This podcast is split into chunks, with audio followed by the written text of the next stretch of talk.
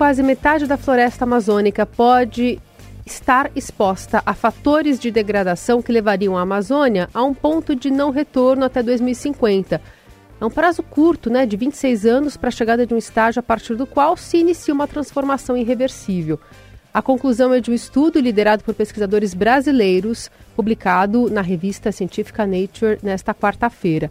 E um deles está conosco, Marina Irota, matemática, professora do curso de meteorologia do Departamento de Física da Universidade Federal de Santa Catarina. Um prazer tê-la aqui, professora. Bem-vinda. Oi, Carol, bom dia. Muito obrigada. Para mim é um, é um prazer também. Bom dia a todos. Essa pesquisa mapeou esses principais fatores de estresse aos quais a Amazônia está exposta e como os diferentes tipos de degradação interagem entre si. Eu gostaria que eh, você começasse a explicar para a gente alguns desses fatores. Joia. Então, o que a gente mapeou foram várias escalas, né? Então, a gente tem a parte de aquecimento global, que influencia o clima de várias regiões do mundo, em particular na Amazônia, está causando muitos mais eventos extremos de seca, de enchentes, de ondas de calor, ondas de frio. E, além disso, você tem uma diminuição da, da chuva média, né, que a gente tem na região, e um aumento da temperatura. Então, isso de uma forma geral, estressa as plantas de forma é, heterogênea, desculpa, na bacia, mas de todo jeito é, tem um fator estressante grande. Fora isso, o, numa escala um pouco mais local a regional, a gente vai ter é, atividades é, associadas ao desmatamento e associadas a incêndios e também a mudanças de uso da terra, né, que fragmentam a paisagem e fazem com que as florestas percam conectividade entre elas. Então, isso é, ajuda muito, a, são, são fatores determinantes para que você tenha degradação florestal, mortalidade de árvores e, consequentemente, uma não sustentação da floresta, né, é, por si só. É, professora, bom dia também para a senhora. É, é, esse estudo que a senhora, do qual a senhora participou, é, estima entre 10% e 47%, né, esse percentual de, de não retorno. Né? Por que, que tem essa variação e, é, é, o que, e queria que só explicasse também para o nosso ouvinte, porque isso é um ponto importante, o que, que significa um ponto de não retorno?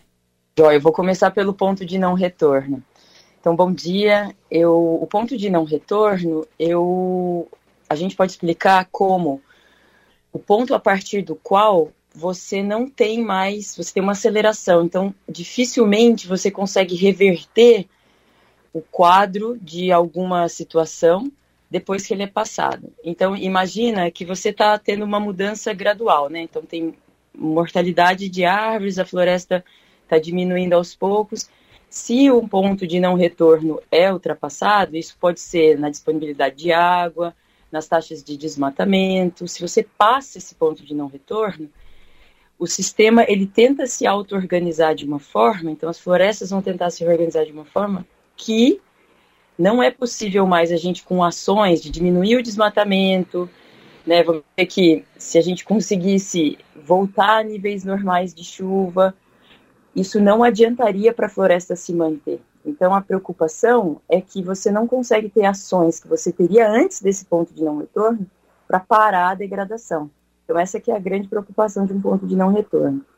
Com relação a essa, essa, esse grande intervalo né, na nossa projeção de 10% a 47%, isso se deve principalmente às incertezas associadas com que vai com as projeções que a gente tem no futuro. Então, dependendo dos cenários que a gente que a gente incorpora no modelo que a gente está usando, isso vai dar mais ou menos áreas que potencialmente sofram uma transição permanente e, e ultrapassem esse, não, esse ponto de não retorno. Né? O que eu acho importante dizer desse intervalo é que 10 a 47, apesar de ser muito, muito grande, a gente também nos dá espaço para que a gente pense em ações que a gente fique nos 10, certo? Uhum. Se for possível. Então, é, apesar de ser uma incerteza grande, é, a gente também tem essa possibilidade de pensar em ações contundentes e consistentes que freiem essas, essa degradação, essas transições para um estado potencial de não floresta. por que, que certas porções da floresta são mais vulneráveis que outras? E como é que essa perda de conectividade entre elas, que você acabou de citar, é, pode afetar a resistência dessas florestas, né, para que esse índice não suba tanto? Então, Carol, se a gente pensa em como que a gente persiste no tempo no mundo, enquanto humanos, né, porque isso se traduz também para as plantas, de outras formas, mas também se traduz para as plantas. Como a gente persiste no mundo? A gente tem que ser capaz de resistir, no nosso caso, a doenças, né, a, vamos dizer, a, a mudanças de temperatura bruscas, tudo isso que causa algum desconforto em nós. E a gente, se pegar uma doença ou alguma coisa, a gente tem que ser capaz de se recuperar. Então, a conectividade está muito, muito associada, associada às duas, às duas coisas, né? A resistir e a se recuperar. Mas muito a se recuperar, porque como as plantas, elas crescem de novo, elas são dispersas por diferentes, de diferentes formas, né? Por insetos, por mamíferos que espalham essas sementes. Se você tem fragmentos de floresta, dificilmente uma área degradada consegue se recuperar se esses animais não existem mais ali. Então, acho que é muito importante que a gente pense em conectividade como uma forma de recuperar áreas degradadas principalmente. Mas claro que se você tem uma floresta, uma floresta mais fechada, o microclima vai estar melhor, né? vai estar mais úmido, vai estar mais, a temperatura vai estar mais amena e a de uma forma geral, vai ser capaz de resistir muito mais, porque vai estar menos exposta aos estresses de temperatura e de água, né, de uma forma geral. E aí, é, então, essa, essa conectividade ajuda neste sentido. Carol, eu vou pedir para você, você repetir a primeira pergunta, desculpa, que eu acho que eu não me lembro. Não, mais, foi essa mesmo. A de... ah, foi essa? Foi, foi, Desculpa. porque como é que essa, essa interconectividade conversava com essa possibilidade de resistência, né? E se explicando dessa, é, desse todo ecossistema que faz todo sentido mais junto, é, fica claro entender de que a resposta pode ser mais rápida para se recuperar se a gente tiver menos, menos desmatamento, por exemplo, né? Acho que você falou também da vulnerabilidade em Sim. diferentes regiões da Amazônia. Sim. Foi. Então, com relação a isso é a gente pensar que essas florestas elas são diferentes. Né? Então é como a gente pensar em comunidades diferentes de humanos em diferentes partes do Brasil, por exemplo. Em diferentes partes do Brasil, as comunidades, as cidades, né, os estados, eles estão mais acostumados a, a experienciar diferentes estresses, né, de calor, de inundação. Então cada um se prepara para esses estresses que vão acontecendo. Então, imagina que na floresta é a mesma coisa. Uma região, por exemplo, oeste da Amazônia, ela está muito acostumada a receber muita chuva, muita chuva, pouco estresse, né? Então, ela se acostuma àquilo, é como se elas fossem um pouco mais mimadas, sabe? Elas não estão acostumadas a passar por esses desafios de seca, eventualmente, né, se eles acontecerem.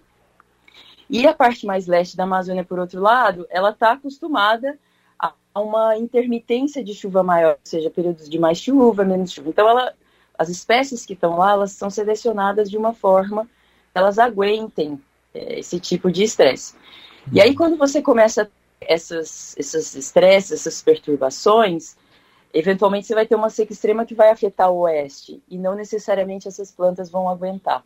Por outro lado, né, isso com relação ao que eu falei do aquecimento global e do secamento que a gente tem em algumas partes da Amazônia, secas extremas.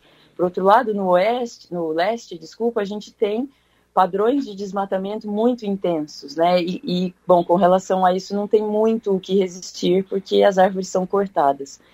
Então, é, são estresses diferentes para florestas diferentes e, portanto, respostas diferentes, impactos diferentes em diferentes lugares da uhum. Amazônia.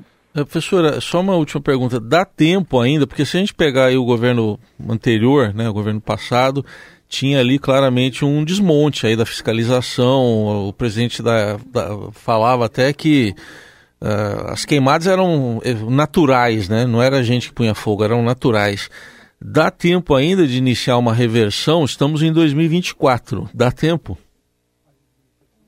Eu acho que sempre dá tempo. E o, o trabalho que a gente desenvolveu, ele chama a atenção disso porque ainda existe, existem formas da gente recuperar a floresta, proteger a floresta, né, estar, estarmos atentos enquanto cidadãos também. E eu acho bem importante essa divulgação que vocês proporcionam para a gente fazer, porque é da gente chamar a atenção e falar assim, claro que depende de governos em, em trabalhando com outros países para mitigar e diminuir as emissões de gases de efeito estufa, né? Isso acho que é muito claro. Então, enquanto governos, enquanto governo brasileiro estaduais, em alguns casos aqui no Brasil, mas é, é muito importante que essas ações sigam. É muito importante que a gente pense em ações de restauração integradas com gestores locais, povos originários que têm muito conhecimento, também cientistas, né, de restauração que trabalham com isso, então de uma forma bem integrada e que a gente se una né, a outros países da América do Sul, que também tem Amazônia, então dos nove países, para que a gente esteja alinhado, para ter, ter, ter, ações consistentes entre nós que promovam essa continuidade da floresta. Então, sim, eu acho que tem todos esses níveis de governança, mas principalmente cada um refletir sobre os padrões de consumo, sobre coisas que são importantes né, para o futuro, porque de uma forma ou de outra, as mudanças que acontecem na Amazônia, ou na Caatinga, ou no Cerrado, mas aqui a gente está falando da Amazônia, é, todas essas mudanças elas vão influenciar as pessoas de uma forma ou de outra indiretamente, em termos de segurança hídrica, segurança energética e segurança alimentar, no futuro, e não num futuro tão, tão distante assim. Então, acho que nós, enquanto cidadãos do Brasil, precisamos refletir, é, escolher aquilo que a gente quer para o nosso futuro, né? Então acho que é importante chamar a atenção para isso também, porque no final das contas, quem está lá no governo é colocado lá por nós. Então acho que é muito muito importante é, espalhar essa mensagem de que de que sim dá tempo, mas a gente está já quase no limite. Então precisamos de ações urgentes e bastante consistentes daqui para frente.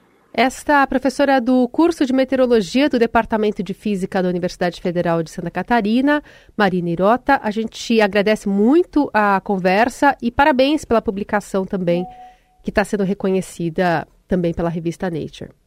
Eu que agradeço, gente. Muito obrigada pelo espaço e pela oportunidade. Estou à disposição para qualquer dúvida.